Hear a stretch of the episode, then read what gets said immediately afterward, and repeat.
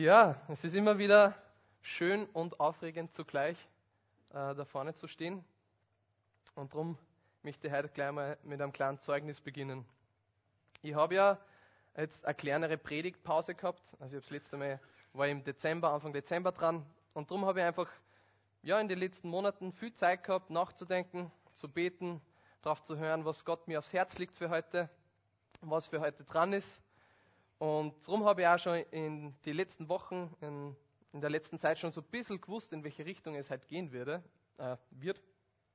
Und dann habe ich vor zwei Wochen die Predigt von Markus gehört.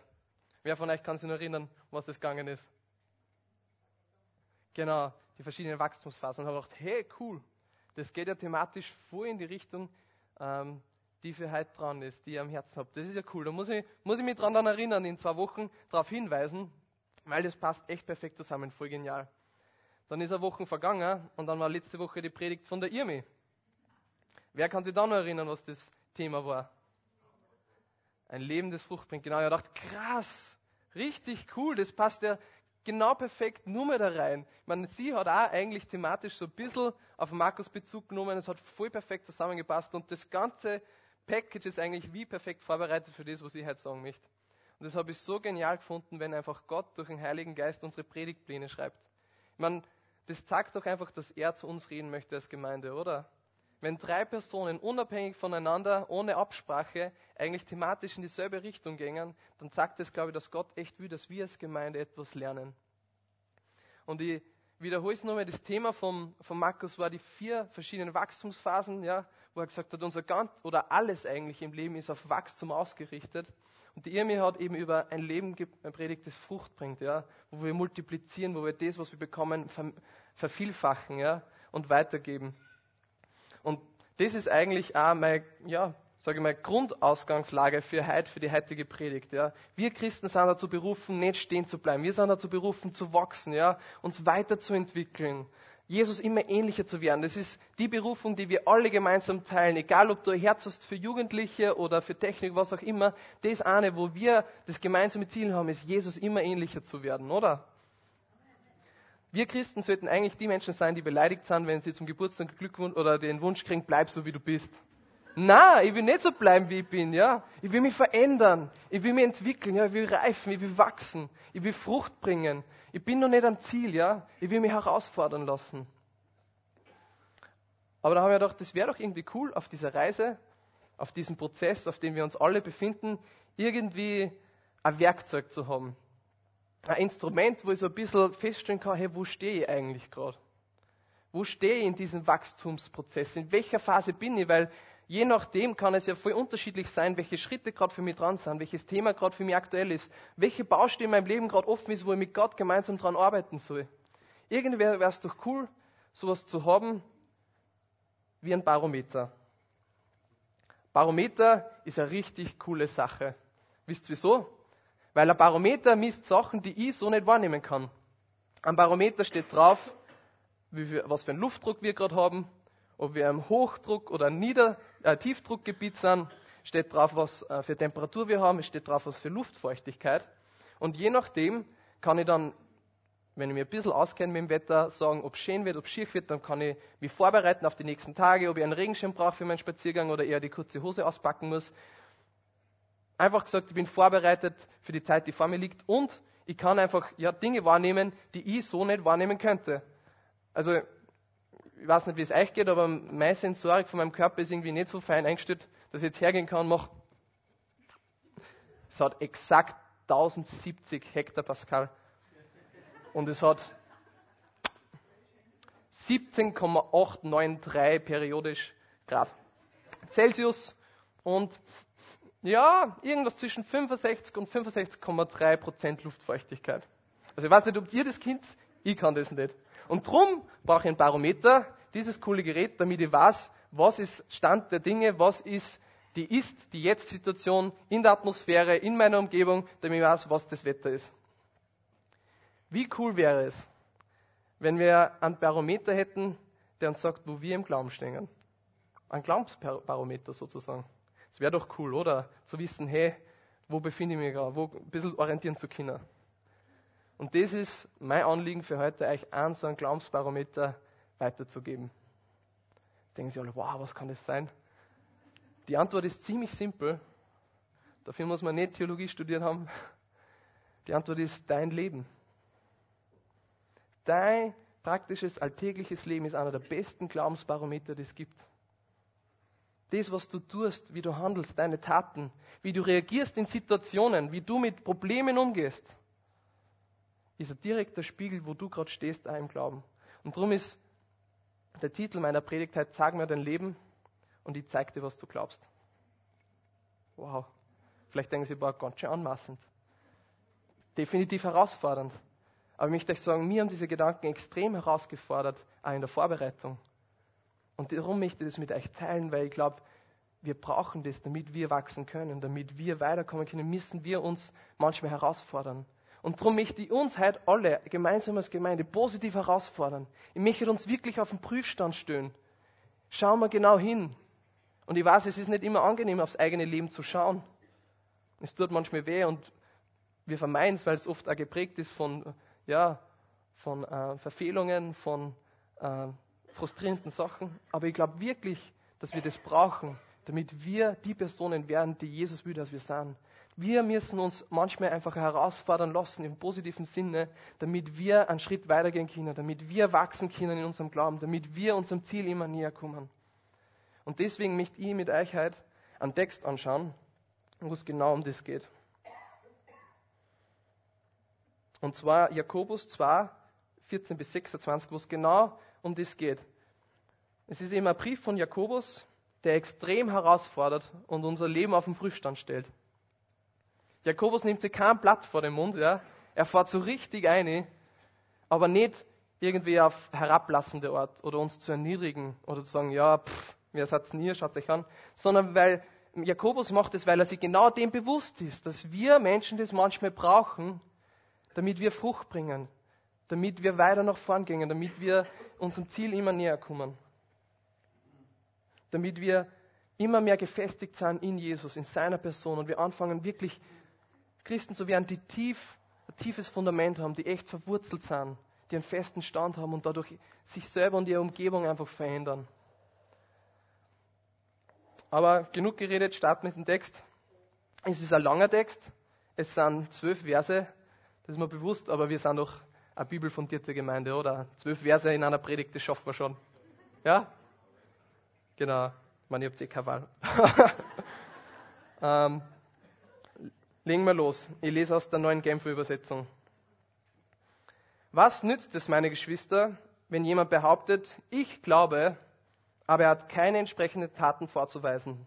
Kann der Glaube als solcher ihn retten? Angenommen, ein Bruder oder eine Schwester haben nicht genügend anzuziehen und es fehlt ihnen an dem, was sie täglich zum Essen brauchen. Wenn nun jemand von euch zu ihnen sagt, ich wünsche euch alles Gute, hoffentlich bekommt ihr warme Kleider und könnt euch satt essen, aber er gebt ihnen nicht, was sie zum Leben brauchen, was nützt ihnen das? Genauso ist es mit dem Glauben. Wenn er keine Taten vorzuweisen hat, ist er tot. Er ist tot, weil er ohne Auswirkungen bleibt. Vielleicht hält mir jemand entgegen, der eine hat eben den Glauben und der andere hat die Taten. Wirklich? Wie willst du mir denn deinen Glauben beweisen, wenn die entsprechenden Taten fehlen? Ich dagegen kann dir meinen Glauben anhand von dem beweisen, was ich tue. Du glaubst, dass es nur einen Gott gibt? Schön und gut. Aber auch die Dämonen glauben das und zittern. Willst du denn nicht begreifen, du unverständiger Mensch, dass der Glaube ohne Taten nutzlos ist? Wurde nicht unser Vater Abraham aufgrund seines Tuns für gerecht erklärt? Er wurde für gerecht erklärt, weil er seinen Sohn Isaac auf den Altar legte, um ihn an Gott als Opfer darzubringen. Daran siehst du, dass sein Glaube mit seinen Taten zusammenwirkte. Erst durch seine Taten wurde sein Glaube vollkommen. Und erst damit zeigte sich die volle Bedeutung dessen, was die Schrift sagt. Abraham glaubte Gott und das wurde ihm als Gerechtigkeit angerechnet. Ja, er wurde sogar Freund Gottes genannt. Ihr seht also, dass der Glaube allein nicht genügt. Ein Mensch wird nur dann von Gott für gerecht erklärt, wenn sein Glaube auch Taten hervorbringt. War es bei der Prostituierten Rahab nicht ebenso? Auch sie wurde aufgrund ihrer Taten für gerecht erklärt, denn sie nahm die Israelit israelitischen Boten gastfreundlich bei sich auf und half ihnen, auf einem geheimen Weg aus der Stadt zu fliehen.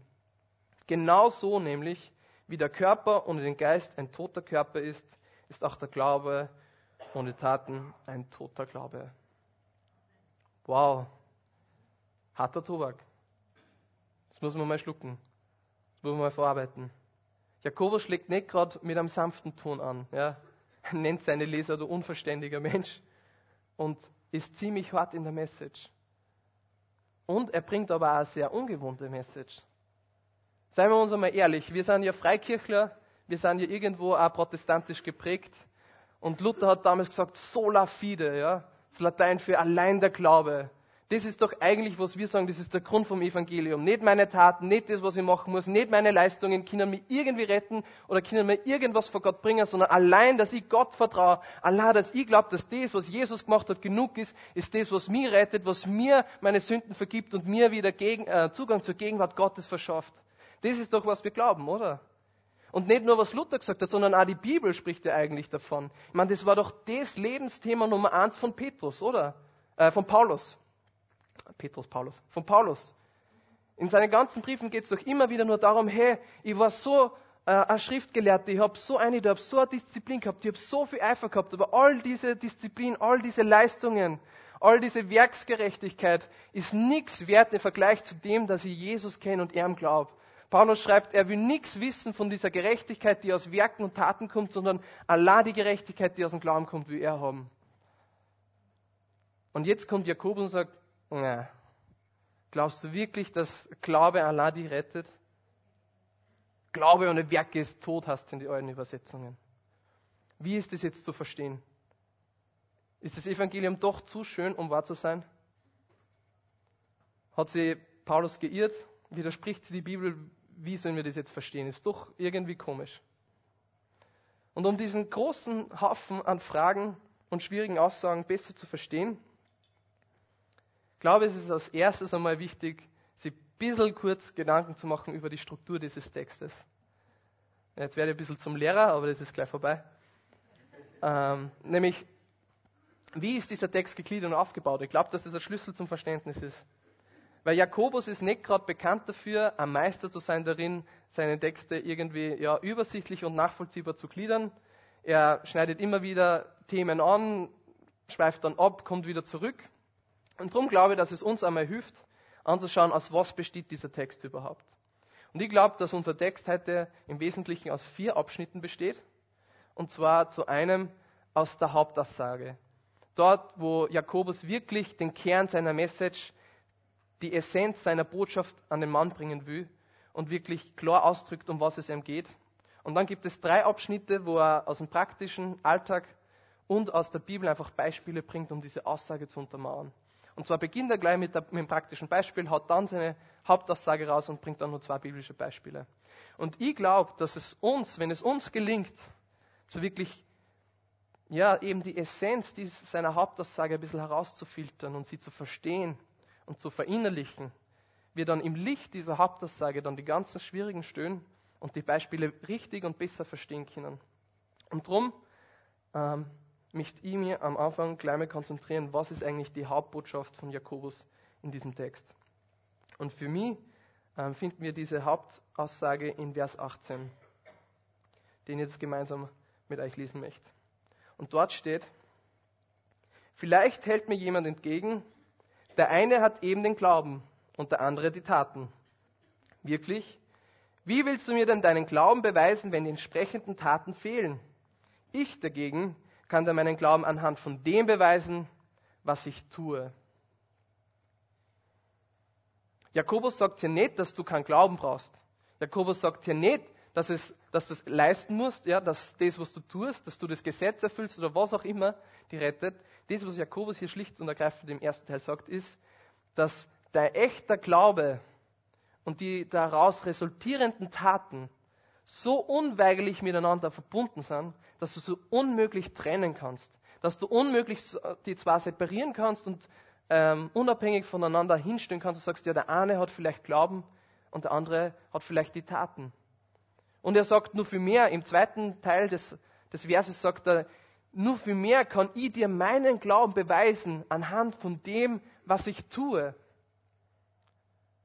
Mit anderen Worten, Jakobus sagt uns, das, was du tust, dein praktisches Leben, deine Handlungen, deine Taten, offenbaren unmittelbar deine innersten, tiefsten Überzeugungen. So wie du auf Menschen reagierst, wie du auf Situationen reagierst, wie du denkst, was der Weltanschauung ist, ist ein direkter Spiegel von dem, was du glaubst, was du tief in deinem Herzen für wahr empfindest. Deine Ansichten, deine Prinzipien werden in deinem Leben offenbar, weil wir sind einfach Wesen, die nach unseren Überzeugungen handeln. Und ich weiß, da gibt es Ausnahmen. Natürlich sind wir auch fähig, manchmal Sachen zu tun, die nicht unserer Überzeugung entspricht. Aber diese Handlungen sind erstens sowieso nichts wert. Und dann, wenn du sowas langfristig machst, würde ich hinterfragen, warum machst du sowas? Weil langfristig, im Allgemeinen, im Großen und Ganzen, ist es schon so, dass wir eigentlich nach dem handeln, was wir wirklich glauben. Und das kann sein, dass uns das manchmal selber nicht einmal bewusst ist. Ein banales Beispiel, um dieses Konzept vielleicht zu begreifen, das jetzt ja, so ein bisschen ähm, ja, banales. Sagen wir mal, ich würde jetzt sagen, ich bin fest überzeugt, dass die ÖBB immer pünktlich ist. Das ist einer der zuverlässigsten Firmen in dem ganzen Land und der Zug aus, der kommt immer genau dann, wann es im Fahrplan drinnen steht. Ob es wirklich so ist oder ob ich das nur behaupte, wird sichtbar werden, wenn ich dann wirklich am Bahnhof stehe wann die Zeit, äh, bei der Zeit, wo es im Zeitplan steht, im Fahrplan, oder eine halbe Stunde früher oder später, weil ich wirklich eigentlich nicht glaube, dass die ÖW pünktlich ist. Oder vielleicht noch ein besseres Beispiel, ähm, was auch in letzter Zeit immer wieder vorkommt, was jetzt nicht komplett bei den Haaren herbeigezogen ist. Sagen wir, es gibt irgendeinen Politiker oder irgendeine Person des öffentlichen Lebens, die sich voll für, für Umweltschutz einsetzt. Ja, die überall auf Konferenzen auftritt, motivierende Reden schwingt und ähm, auf YouTube und auf Facebook und auf Instagram ähm, Tipps gibt, hey, wie kannst du besser ähm, die Umwelt schonen, die uns als Gesellschaft herausfordert, die uns als Einzelpersonen herausfordert. Und dann wird auf einmal öffentlich, dass die Person jede kleine Furzstrecken mit dem Privatjet fliegt. Was passiert dann? Sie wird unglaubwürdig, weil ihre Taten eigentlich offenbaren, dass sie im Innersten entweder nicht davon überzeugt ist, dass die Welt, Umwelt geschützt wird, oder sie nicht davon überzeugt ist, dass mit dem Privatjet fliegen nicht gerade ökonomisch ist. Wir sagen, was, du willst mir verzöhnen, dass du glaubst, die Umwelt ist wichtig und selber fliegst mit dem Flieger um und um, mit dem Privatjet? Da wird das System sichtbar. Vielleicht glaubt die Person wirklich selber, sie, sie, sie ist wirklich überzeugt, sie, sie will gar nicht aus schlechter Motivation heraus die Leute täuschen und glaubt wirklich, sie ist ein Umweltschützer aber ihre Handlung, ihr Leben zeigt, dass sie tief im Innersten denkt, ja, so wichtig ist dann auch nicht, fliege doch mit dem Flieger. Unsere Handlungen, das, was wir tun, unsere Taten, sind ein Spiegel von dem, was wir wirklich tief in unserem Herzen für wahr empfinden und von dem wir überzeugt sind. Schauen wir uns das erste Beispiel an, das Jakobus selbst bringt in seinem Text, aus seinem damaligen Alltag.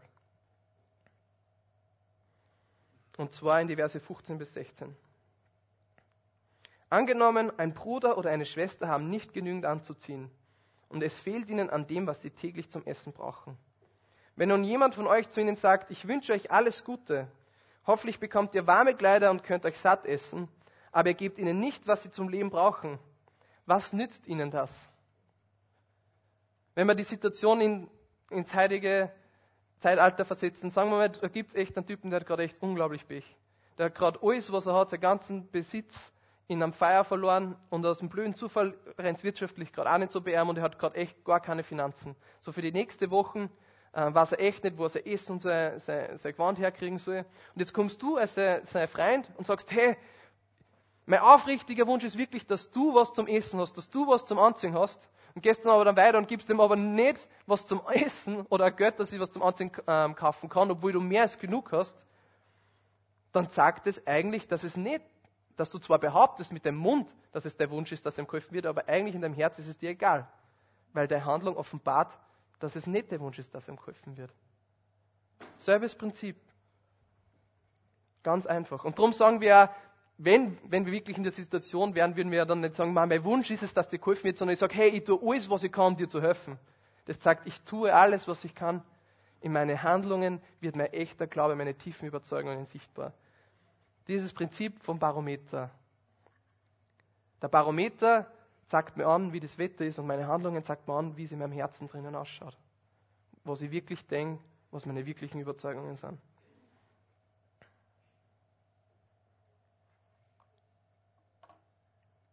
Schauen wir uns das erste biblische Beispiel an, das Jakobus bringt. Und jetzt wird es nämlich spannend. Jetzt bringt er Abraham ins Spiel, um eben seine Aussage, seine Hauptaussage zu untermauern. Und das Interessante ist hier, dass Paulus und der Hebräerbrief auch Abraham verwenden, um eigentlich diese ähm, oberflächlich betrachtete gegenteilige Aussage zu unterstützen, dass allein der Glaube rettet. Aber schauen wir uns einmal die drei Verse an, Verse 21 bis 23. Wurde nicht unser Vater Abraham aufgrund seines Tuns für gerecht erklärt? Er wurde für gerecht erklärt, weil er seinen Sohn Isaac auf den Altar legte, um ihn Gott als Opfer darzubringen. Daran siehst du, dass sein Glaube mit seinen Taten zusammenwirkte. Erst durch seine Taten wurde sein Glaube vollkommen. Und erst damit zeigt sich die volle Bedeutung dessen, was die Schrift sagt.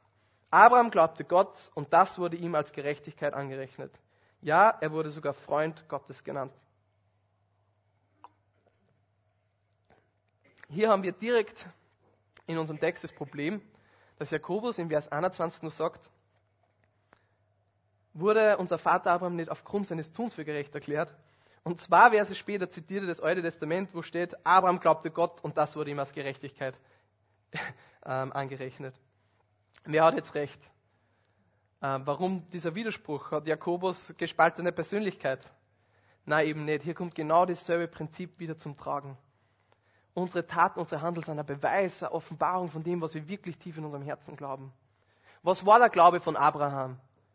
Abraham hat sein Vaterland verlassen auf ein Versprechen Gottes hin, dass er ihm ein eigenes Land und ein eigenes Volk, das aus seiner Nachkommenschaft herauskommt, schenken wird. Jetzt ist, hat Abraham schon ziemlich lange gewartet, er ist immer älter geworden, seine Frau ist immer älter geworden und er hat immer noch kein Kind gehabt. Und man hat schon gemerkt, okay, jetzt wird es langsam spät, es wird ein bisschen schwierig. Kinder zeugen, so Richtung 80, mh, spannend. Aber er hat nicht aufgegeben, er hat Gott immer nur vertraut. Und endlich, als er 100 Jahre alt war, passiert endlich das Wunder. Abraham bekommt einen Sohn. Yes, die Nachkommenschaft ist gesichert. Aber was passiert? Gott kommt zu Abraham und sagt, hey, ich will, dass du dir äh, mir deinen einzigen Sohn opferst. Wow. Und Abraham ist sogar bereit, es zu tun obwohl es menschlich gesehen ähm, die einzige Möglichkeit und Option nimmt, wirklich eine Nachkommenschaft zu haben. Seinen einzigen lebenden Sohn zu opfern. Abraham ist es bereit zu tun. Eben weil er im tiefsten Herz Gott vertraut, dass er trotzdem diese Versprechen wahrmachen kann. Und das hat Abrahams Glauben gezeigt. Natürlich war das Ganze nur Prüfung. Abraham hat seinen Sohn nicht opfern müssen. Aber es, hat, es war einfach der ultimative Beweis, wie es in Abraham seinem Herzen drinnen ausschaut.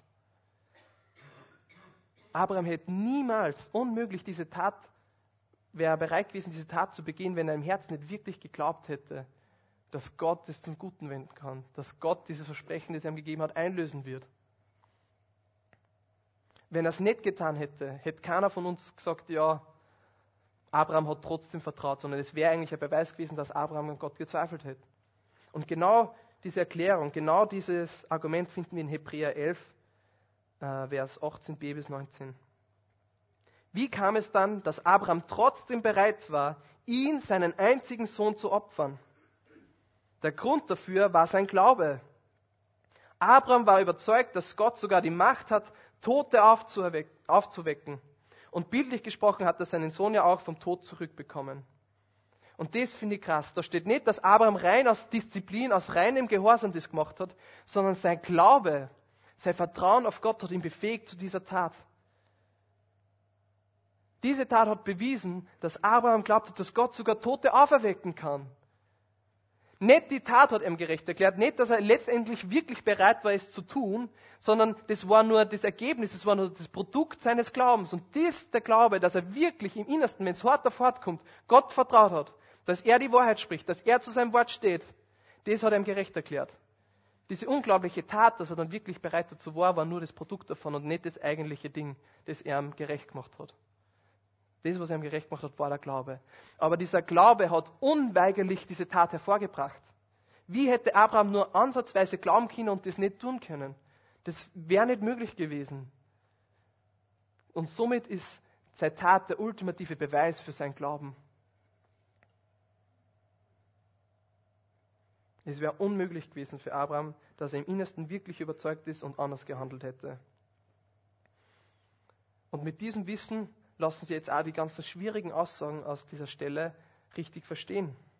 Und zwar, dass Jakobus eben nicht behauptet, dass der Glaube allein nicht reicht, sondern dass vielleicht das, was manche Leute als Glauben bezeichnen, vielleicht gar nicht wirklich Glaube ist, sondern nur Kopfwissen zum Beispiel, theoretisches.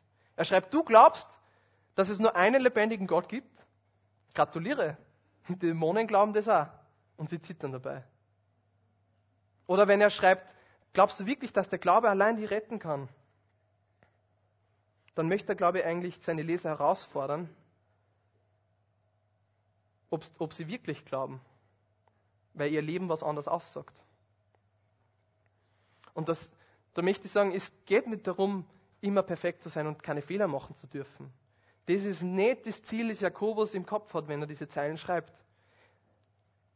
Es geht nicht darum, letzten Endes wieder durch in diese Werksgerechtigkeit zu verfallen. Ja, ich muss jetzt die richtigen Sachen machen, weil es kommt wieder unser Prinzip des Barometers ins Spiel.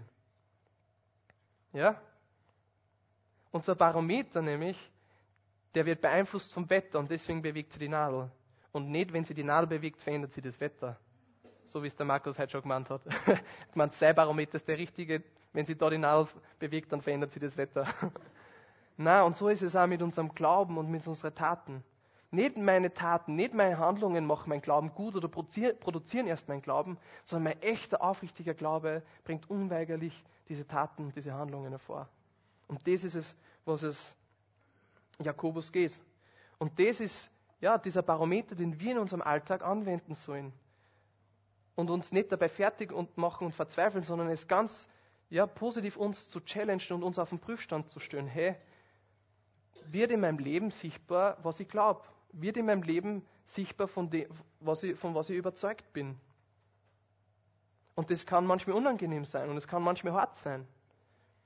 Und dann muss ich mich fragen, glaube ich wirklich, dass meine ganze Identität zum Beispiel, mein ganzer Wert nicht abhängig ist von dem, was ich mache, sondern dass, dass der in Christus äh, sie findet. Warum suche ich dann so viel Aufmerksamkeit bei den Leuten? Warum versuche ich dann so viel Selbstwert in falsche Beziehungen zu finden? Glaube ich wirklich, dass Gott für jeden Einzelnen eine Berufung hat, dass er mir persönlich einen Dienst auf, aufgetragen hat, für den er mir ausrüstet mit übernatürlichen Begabungen, warum bringe ich mich dann in der Gemeinde nicht ein? Warum versuche ich dann nicht in diesen Gaben zu wachsen?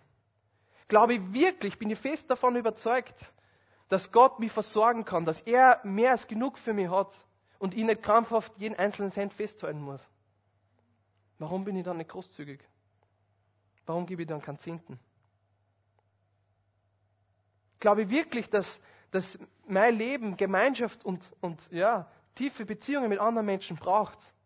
Warum nehme ich mir dann keine Zeit dafür? Warum hat es dann keine Priorität? Ich will es nicht zu überdramatisieren, aber irgendwo steckt doch eine Wahrheit drinnen, oder? Ich meine, wenn jetzt irgendwer einen Stress und sagt, boah, ich muss unbedingt was tun, auf der Putzliste braucht man immer nur Leid, und so nebenbei bemerkt. Aber da steckt da Wahrheit drinnen, oder? Und wir müssen daran nicht verzweifeln. Wenn ich draufkomme, dass mein Leben eigentlich nicht widerspiegelt, was ich glaube, dann kann es sein, dass es einfach nicht bewusst war und ich kann es einfach anfangen zu machen. Und das ist der easiest way, das zu lösen. Aber vielleicht steckt da manchmal wirklich der Kern darin, dass ich merke, eigentlich bin ich in meinem Herzen gar nicht von dieser Wahrheit Gottes überzeugt. Und ich muss neich mein Herz berühren lassen. Weil ich weiß, diese Botschaft ist herausfordernd. Und sie soll es auch sein, aber es gibt zwei Möglichkeiten, zwei Wege, mit dieser Herausforderung jetzt umzugehen und zu reagieren. Und falsche Weg, der falsche Weg und die falsche Möglichkeit wäre jetzt eben genau das, anzugehen und sie zu schämen. Zu sagen, boah, boah, mein Leben sagt überhaupt nicht, was ich glaube, ich bin so ein Versager, ich krieg's überhaupt nicht auf die Reihe. Und dann geht die Selbstgeißelung schon los boah, ich werde das nie schaffen. Na, na, boah, ich bin so ein schlechter Christ. Boah, na, na, arg. Na, eigentlich bin ich ja voll der Heuchler. Ich behaupte zwar, dass ich glaube und ich gehe in meine Gemeinde, aber das wird ja überhaupt nicht sichtbar. Nein, ich muss mich jetzt voll zusammenreißen. Ja, ich brauche jetzt voll mehr Disziplin. Ja, ich werde jetzt, boah, ich werde jetzt jeden Tag voll Bibel lesen. Alter, ich werde voll evangelisieren. Nein, ich werde das voll. Disziplin ist nicht schlecht, aber es gibt eine schlechte Disziplin. Und dann kommt es genau zu dem, was Jakobus nicht wollte, nämlich Werksgerechtigkeit. Dass du denkst, mit deiner Leistung die selbst ändern und retten zu können. Und das wäre fatal, weil das wäre das Gegenteil vom Evangelium. Und das geht ja nicht gut. Das kann ich euch verzöhnen. Ich habe ich hab echt eine, lange Phase meines Lebens gehabt, wo Evangelisieren, also andere von meinem Glauben äh, zu verzöhnen, das Schlimmste auf der Welt war. Ich, ich, rational habe ich schon irgendwo gewusst, ja, es ist notwendig, äh, man soll es machen, aber innerlich habe ich überhaupt keinen Bock drauf gehabt. Es war mir einfach nur unangenehm. Ich habe gewusst, ich gehe eher auf den Keks, die ganze Situation geht mir auf den Keks und eigentlich interessiert es mich überhaupt nicht. Und trotzdem habe ich es immer wieder gemacht, ich habe mich immer wieder dazu gezwungen, weil, weil als guter Christ macht man das. Und ich, das wäre beschämend gewesen, wenn, wenn die Leute in meiner Jugend gesehen hätten, boah, ich bin beim Einsatz nicht dabei, oh, der eine ist kein guter Christ, oh, der kann nicht evangelisieren. Ich habe mich einfach selbst dazu gezwungen, weil ich gewusst habe, boah, nein, äh, ich muss das machen, ja, weil, weil ich bin sonst ein schlechter Christ. Aber innerlich war ich überhaupt nicht überzeugt davon. Innerlich habe ich, überhaupt, habe ich überhaupt keine Lust drauf gehabt. Das war einfach nur eine Qual. Und ich kann es euch sagen, es war absolute Katastrophe. In dieser Zeit bin ich mir sicher, ich habe kein einziges gutes Gespräch mit irgendwem geführt. Ich bin die Leute, wie gesagt, auf die Nerven gegangen und die Leute haben gesehen, dass mir jede Phase meines Körpers ausschreit, Alter, die Situation ist mir gerade komplett unangenehm. Die werden sich gedacht haben, armer Typ, hey, was ist der denn für eine Gemeinschaft, die zwingen ihm Sachen zu machen, die er gar nicht machen will. Man, who knows, Gott kann alles verwenden und vielleicht hat er sogar wen berührt, ich hätte nichts mitgekriegt davon. ähm, also, und das passiert, wenn wir versuchen, mit unserer Disziplin, ja, mit meiner Kraft, nein, ich werde mich jetzt verändern und, und mich so selbst geißeln und mich so schämen und Selbstverdammnis einfach in so einen Gedankenstrudel hineingibt. Das wäre der falsche Weg, auf diese Herausforderung zu reagieren. Der richtige Weg wäre, sie nicht auf die Symptome zu fixieren, meine Handlungen, sondern zur Quelle des Problems zu gehen. Meinem Herzen, meinem Glauben. Und zu schauen, hey, bin ich wirklich überzeugt, Beispiel des Evangelisierens, bin ich so tief in meinem Innersten davon überzeugt, dass das die beste Botschaft ist und dass ich dann aus einer ehrlichen Motivation und Freude das weitergeben will, weil ich glaube, dass das wirklich Menschen retten kann. Und das glaube ich, dass Jakobus äh, will, dass wir machen. Dass wir unser Herz prüfen, schauen, hey, zweifle ich irgendwo an Gottes Wahrheiten? Wo darf ich in meinem Glauben nur wachsen, Gott mehr zu vertrauen? Wo darf ich mir Glauben schenken lassen? Wo muss Gott mein Herz nicht berühren? Wo muss ich anfangen, ihm zu vertrauen? Wo muss mein innerstes Nein von der Wahrheit gewonnen werden, dass sie mein Handeln ändert? Und diese Lektion habe ich so stark lernen dürfen in meinem eigenen Leben und da möchte ich jetzt einfach einen, einen wichtigen Teil von meinem Zeugnis verzögern. Die Leute, die mich kennen, ist das schon bekannt, aber ich habe es, glaube ich, noch nie so von vorne ähm, bei einer Predigt einbaut. Und so kurz Background, ähm, christliche Familie aufgewachsen, ja, voll viel checkt, schon irgendwie viel mitbekommen, aber gerade in der Jugendzeit eigentlich nicht wirklich mit Gott was am Hut gehabt, ja. Und er, er war einfach voll gnädig, ist mir immer wieder begegnet, hat mich wieder gezogen. Und ich habe echt mich entschieden zu sagen, ja passt, ähm, ich will echt als Christ leben, ich will Jesus wirklich nachfolgen. Und ja, der Prozess hat so gestartet und äh, ich bin dann nach Graz gezogen zum Studieren, das ist jetzt fast sechs Jahre her. Und bin dann da in die Gemeinde gekommen, Hauskreis und so weiter. Nur eines, äh, in einem Sommer vor fast vier Jahren ähm, hat es irgendwie angefangen, dass Sachen aus meiner Vergangenheit hochkommen ähm, Sachen, die ich falsch gemacht habe, die mich belastet haben, wo ich die noch nicht aufgelöst waren, wo ich gewusst habe, okay, boah, ähm, das war nicht okay und es belastet mich. Und diese Sachen, diese Sünden aus der Vergangenheit so sozusagen, haben mich echt von Gottes Gegenwart getrennt. Jedes Mal, wenn ich versucht habe, irgendwie stille Zeit zu machen oder in Gottes Gegenwart zu kommen, ist es so stark geworden, dass ich es nicht ausgehalten habe. Man dachte, ah nein, das ist so, das tut so weh, es ist so ungut. Ich kann jetzt nicht zu Gott kommen, ich muss, ich muss das zuerst bereinigen. Und ich habe wirklich angefangen, also ich meine, natürlich habe ich es mir eine Zeit lang ruhen lassen, weil es nicht das Coolste, seine Fehler aus der Vergangenheit aufzuarbeiten. Aber ich habe, irgendwann hat es mich so gedrängt, das anzugehen, weil ich, weil ich einfach, ja, eigentlich das, was ich zum Leben brauche, Beziehung mit Gott nicht mehr leben habe können, weil mir das getrennt hat von ihm, weil es wie eine Barriere war. Jedes Mal solche Schuldgefühle aufgekommen sind. Und ich habe wirklich angefangen, Sachen aus meiner Vergangenheit wieder gut zu machen. Ich habe mich bei gemeldet, die ich verletzt habe, habe mich bei ihnen entschuldigt. ich habe einen kleinen Schlecker, den ich im ADEC bei meiner Schule gefladert habe, zurückgegeben oder wollte es zumindest anbieten zu zahlen. Ich habe viel krasse Sachen gemacht. Bin sogar mal zur Polizei gegangen und habe mich selbst dann gezeigt, weil ich eine Verkehrsschule im, im Rausch einmal gefladert habe. Ich sag's euch, der Polizist, der hat überhaupt nicht gedruckt, was ich da gerade tue. Immer, warum sind Sie da? Wer hat Sie gezwungen, das zu machen? und, ähm, jedenfalls habe ich echt viele Sachen aufgearbeitet, bis wirklich auch nichts mehr da war, was mir eingefallen wäre dass ich gut, wieder gut machen kann. Und dieses schlechte Gefühl ist aber nicht weggegangen. Es ist da geblieben. Ich war immer noch voller Angst, immer noch voller Stress, so richtige Hoffnungslosigkeit. Und das ist fast ein ganzes Jahr so gegangen. Und sicher ist es manchmal besser gegangen, manchmal schlechter. Aber ich habe nie wirklich diese volle Connection zu Gott gehabt, weil einfach immer dieses Hindernis da war, dass, dass ich einfach nur voller Schuld bin. Dass da immer nur einfach eine Blockade ist bis, ähm, und da lasse ich ein paar Sachen aus, also ich, ich versuche nur das zu erzählen, was relevant ist für den Punkt. Ähm, ich ist über den Punkt gekommen, ähm, nach einer langen Zeit, wo ich gesagt habe, nein, das kann es nicht sein. Ich weiß, dass es Gott gibt, an das kann ich nicht zweifeln, da habe ich schon zu viel erlebt.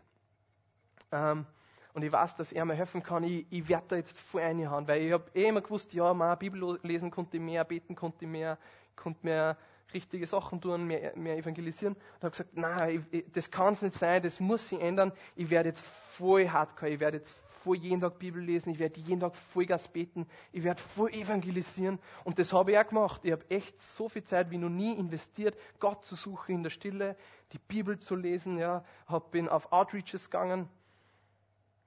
Aber es ist nichts passiert. Rein gar nichts hat sich verändert.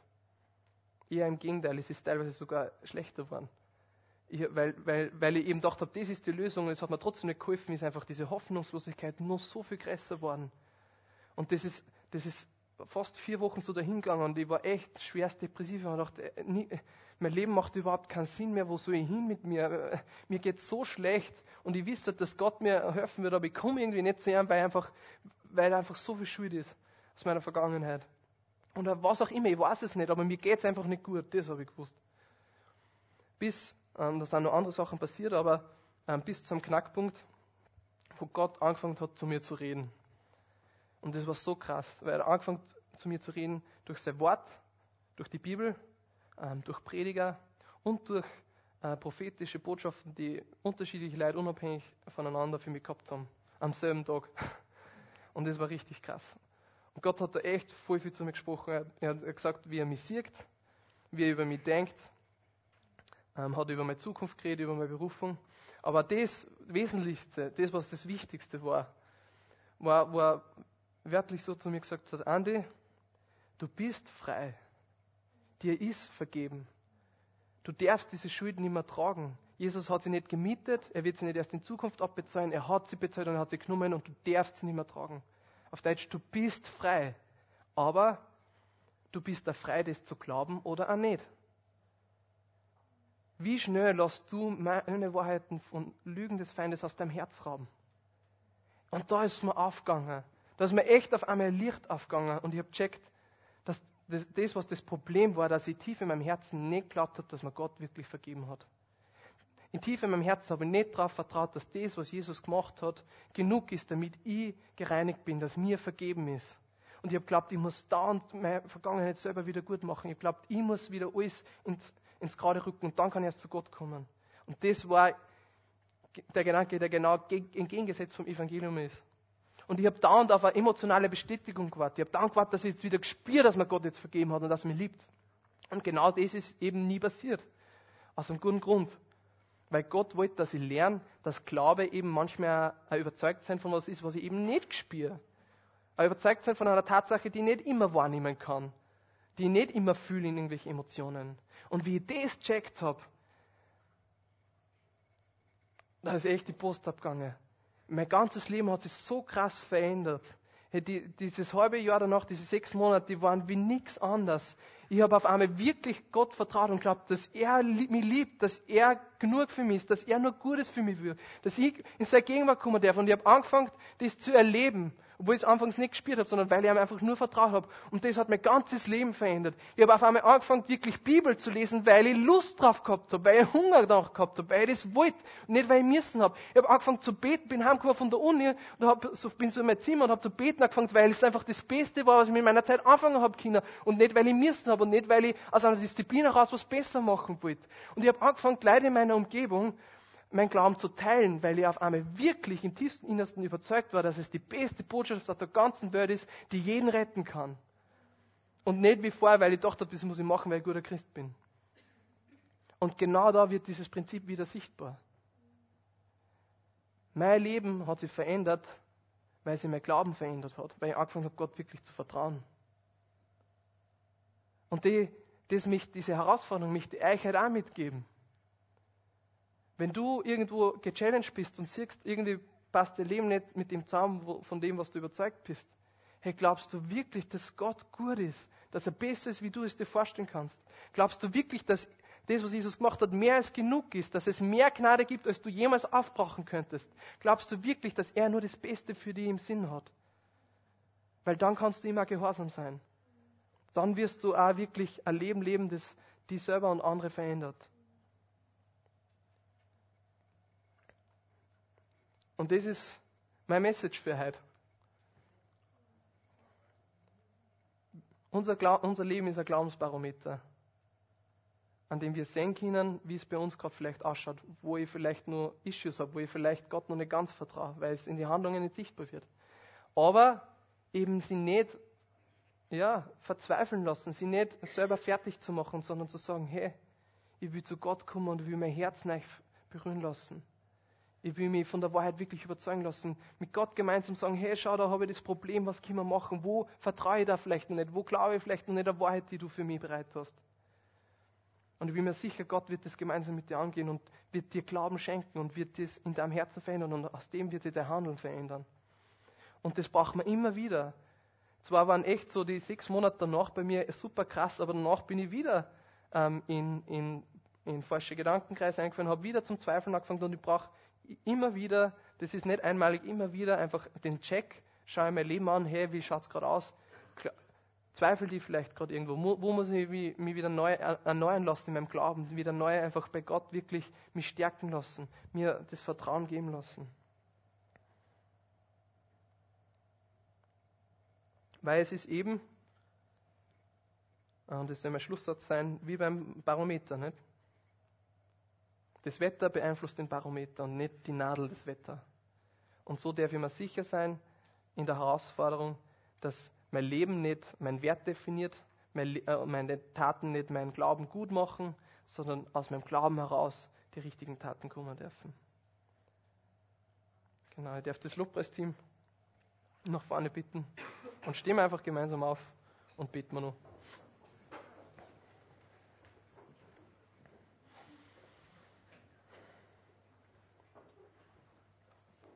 Jesus, ich danke dir, dass du einfach alles getan hast. Und ich danke dir einfach für diese krasse Botschaft vom Jakobus, dass wir uns herausfordern lassen dürfen, damit wir wachsen.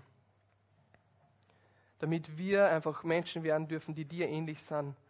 Wo Leute Hunger kriegen, dass sie sagen, hey, das, was du hast, will ich auch haben. Dass wir wirklich reife Christen werden, die, ja, die Frucht bringen, die multiplizieren die die im Fokus haben und die andere Menschen mit verändern dadurch. Dass wir deine Stellvertreter werden, dass, wir, dass die Leute, die in uns zum Sänger fangen. Und ich bete einfach, dass du uns heute, da wo wir herausgefordert sind, wo wir sehen, dass unser Leben vielleicht nicht immer ganz mit unserem Glauben übereinstimmt, zu dir kommen und uns Glauben schenken lassen. Dass du uns die Kraft gibst, dir ganz zu vertrauen, in jedem einzelnen Bereich, egal was für Thema es ist. Und wir daraus äh, die Kraft empfangen dürfen, das Leben zu leben, das dir gefällt, das dir die Ehre gibt und das einfach Frucht bringt. Ich danke dir, dass du uns das alles geben wirst. Ich danke dir, dass du uns einfach die Lust, äh, die, die Last von den Schultern nimmst. Dass wir voll frei werden dürfen in dir. Und dass das nicht nur unser Denken, sondern auch unser Handeln verändert.